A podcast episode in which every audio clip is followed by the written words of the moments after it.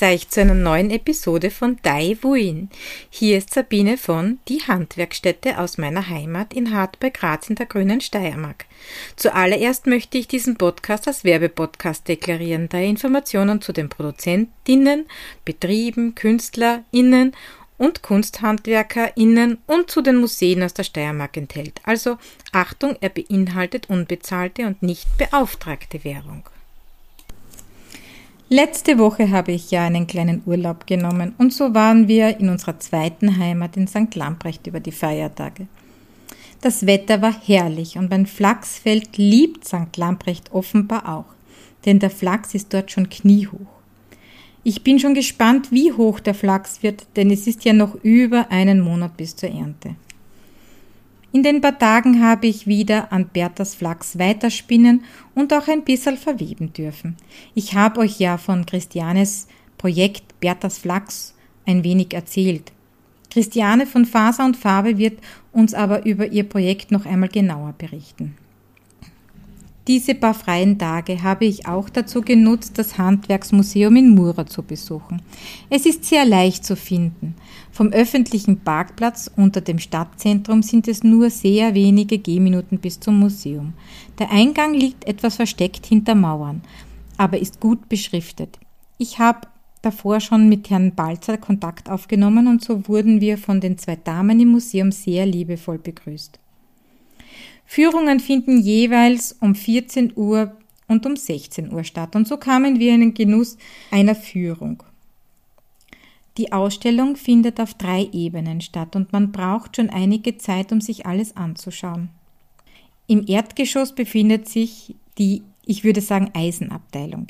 Hier kann man natürlich die Nähe der Region zum Erzabbau und Erzverarbeitung sehen. Es ist auch unglaublich, wie liebevoll die erzverarbeitenden Handwerker ihre Gerätschaften für den täglichen Gebrauch verziert haben. Allein diese für grobe Tätigkeiten verwendeten Geräte wurden mit zarten künstlerischen Mustern versehen. Weiter geht's dann zur Bäckerei und zum Schuster und zum Schneider und wir sehen die schönsten und tollsten Werkstücke. Absolut einwandfrei und wunderschön gearbeitet und plötzlich wird mir bewusst, kein einziges Gerät, keine einzige Arbeit wurde mit Strom betrieben weder beim Kunstschmied noch beim Tischler. Aber trotzdem war das den Werkstücken nicht anzusehen, ganz im Gegenteil. Ich habe selten so gut gearbeitetes Schmiedewerk gesehen, die Drechselarbeiten so liebevoll und so detailreich. Im ersten Stock befinden sich die Gegenstände des alltäglichen Lebens der Menschen aus Mura. Vom Schaukelpferd über die Stube bis hin zu den Instrumenten. Versteckt im hintersten Winkel gibt es ein Babyjäckchen, so fein gearbeitet, es könnte aus Zwirn sein. Allein beim Anblick des Jäckchens gingen mir die vielen Stunden der Arbeit vom Spinnen, Verzwirnen bis hin zu dieser wunderbaren Strickarbeit nicht mehr aus dem Kopf. Ein Meisterstück der Strickkunst und immer wieder finden sich alte steirische Socken mit liebevollen Mustern, mit Namen wie die ewige Lieb oder das Fensterl. Auch eine genähte schwarze Damenjacke findet sich in einem Schaukasten. Ich schätze, sie stammt wohl aus der Mitte des 19. Jahrhunderts.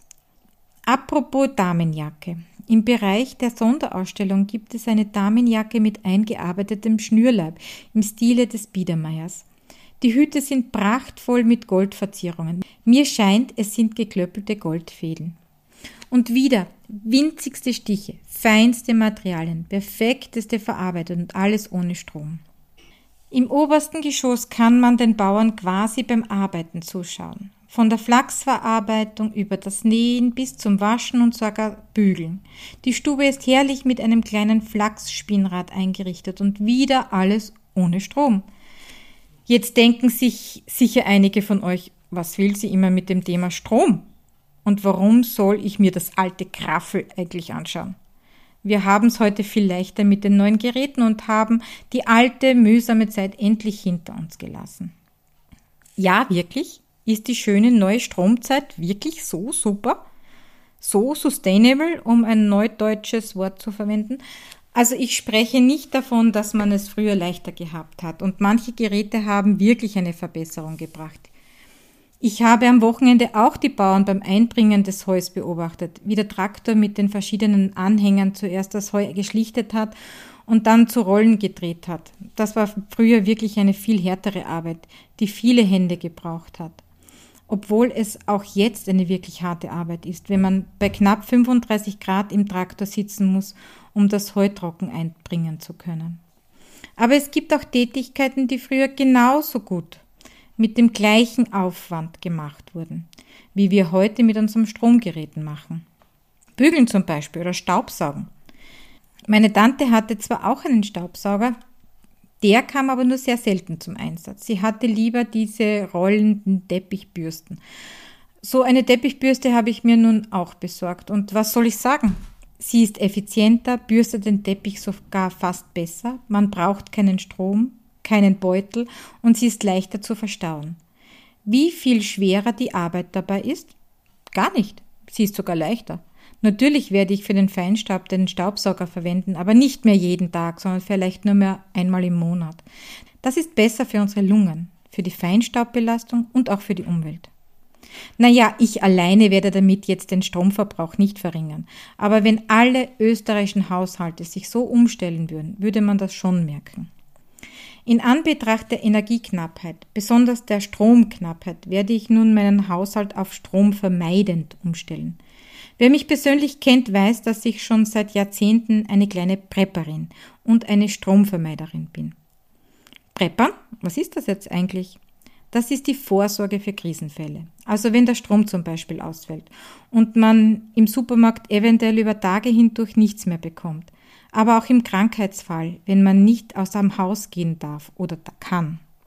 Auch kann man seine eigenen Früchte aus dem Garten einrechsen, einlagern bzw. einfrieren, so dass man heimisches Obst das ganze Jahr über hat und keine spanischen Äpfel kaufen muss. Auch wenn das Einfrieren nun doch Strom verbraucht, so ist es aber besser, als Früchte quer über den Kontinent zu verbringen. Ja, auch wenn man keinen Garten hat, kann man heimisches Obst beim Obstbauern kaufen und aufbewahren. Das Programm Fibershed ist toll, sollte aber auf alle Bereiche in unserem Leben umgelegt werden. Früher hatten wir viele Methoden, um Nahrung haltbarer zu machen. Letzten Endes haben wir durch die schöne neue Welt, die ertragreichen Nachkriegsjahre und dem Irrglauben an eine Welt, die durch Computertechnik uns die Arbeit abnimmt, unser altes Wissen aufgegeben. Wer hätte auch damals gedacht, dass Hackerangriffe, ein Krieg, eine Pandemie und auch die Forderung nach massenhaften elektrobetriebenen Autos und Geräten die Stromversorgung gefährdet? Werden wir im Winter einen Blackout bekommen oder eventuell sogar früher? Ich weiß es nicht. Ich kann euch gar nicht sagen, ob diese Befürchtungen begründet sind. Was ich aber weiß, ist, dass wir schleunigst unser Konsumverhalten ändern müssen, um unseren Planeten zu retten. Wir müssen beim Einkaufen nachdenken. Es kann nicht sein, dass wir eine Plastikpackung für Palatschinken kaufen, wo wir noch Eier und Milch hinzufügen müssen, wenn wir Mehl in einem Papiersackerl zu Hause haben. Es kann nicht sein, dass wir Obst und Gemüse aus Übersee kaufen, wenn wir den Gemüse- und Obstbauern ums Eck haben. Dabei spreche ich vor allem von dem Problem der Äpfel in den Supermärkten. Und was wir beim Einkaufen tun sollten, um uns selbst zu retten, sollten wir auch mit den Geräten tun. Brauche ich wirklich immer ein strombetriebenes Gerät? Muss ich immer alles bügeln? Muss ich immer mit dem Auto fahren? Wo macht es Sinn? Und wo sind wir einfach nur von der Industrie verblendet worden? Bitte versteht mich recht. Es ist kein Aufruf, so zu leben wie vor 200 Jahren. Es ist ein Aufruf, genauer hinzuschauen, nachhaltiger zu leben, eben nachzudenken, was für jeden selbst Sinn macht. Und was hat das nun genau mit dem Handwerksmuseum zu tun? Wir wissen oft gar nicht mehr, dass es nachhaltigere Möglichkeiten gibt. Wir kennen die alten Techniken nicht mehr. Das Handwerksmuseum ist jetzt kein Ort, wo Menschen ihr altes Gedankengut wieder aufleben lassen, sondern eine Bibliothek für Nachhaltigkeit und Wissen und sollte für uns alle von höchstem Interesse sein. Nur wer alte Techniken versteht, kann diese in unsere heutige Zeit übersetzen, um neue, nachhaltigere Methoden zu entwickeln. Den Link zum Handwerksmuseum findet ihr in den Shownotes. Ich habe nun auch heute wieder ein paar Veranstaltungstipps für euch. Am 10. Juni findet in Kumberg beim Jostelbauer von 10 Uhr bis 18 Uhr das Hoffest mit steirischen Schmankerln und Tanzmusik statt. Den Link findet ihr wieder in den Shownotes. Auch in Hartberg Graz findet ein Hoffest statt. Am 26. Juni 2022 lädt der Bauernbund Hartberg Graz zum Hoffest in der Raspülstraße 178 ab 11 Uhr ein. Auch diesen Link findet ihr in den Shownotes. Diese zwei Hoffeste sind zum Beispiel die Gelegenheit, mit den regionalen Bauern in, in Kontakt zu treten. Wer sich für experimentelle Archäologie interessiert, der ist dort richtig. Am 2. Juli 2022 feiert das Mammuts 40 Jahre experimentelle Archäologie im Mammuts Aspern an der Zeia. Studierende der Universität Wien zeigen euch ihre Experimente zum Thema Keramik, Textil und Schnitzerei. Und die Keltenwelt in Fröh-Grosseck feiert wieder die Archäologietage für Groß und Klein vom 14. bis zum 15. Juli von 10 Uhr bis 18 Uhr mit Sonnenwindfeuer und alten Handwerkstechniken. Auch dieser Link ist in den Shownotes.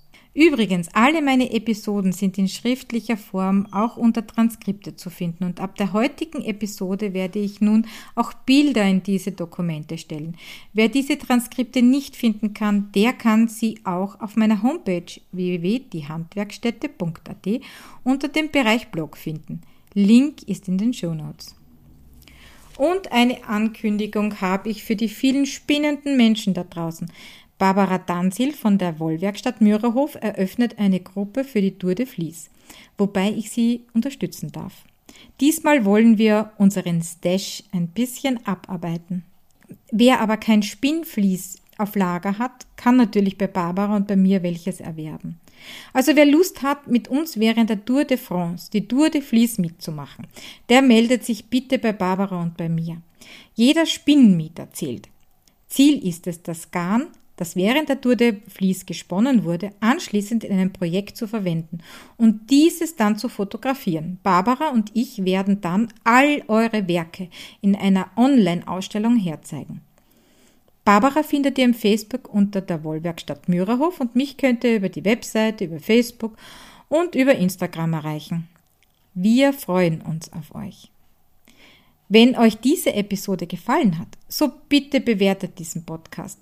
Diese Bewertungen helfen dabei, dass der Podcast gefunden wird. Und natürlich, ich freue mich auch sehr darüber, wenn er euch gefällt. Wie immer, dieser Podcast dient eurer Unterhaltung, stellt keinen Anspruch auf Vollständigkeit und Richtigkeit. Die angegebenen Fakten werden aber von mir zum Selbststudium und zur Überprüfung mittels Link in der Description Box hinterlegt. So wünsche ich euch noch einen schönen, wolligen Tag und auf ein Wiederhören bei der nächsten Folge von Daiwin oder die Steiermark spinnt.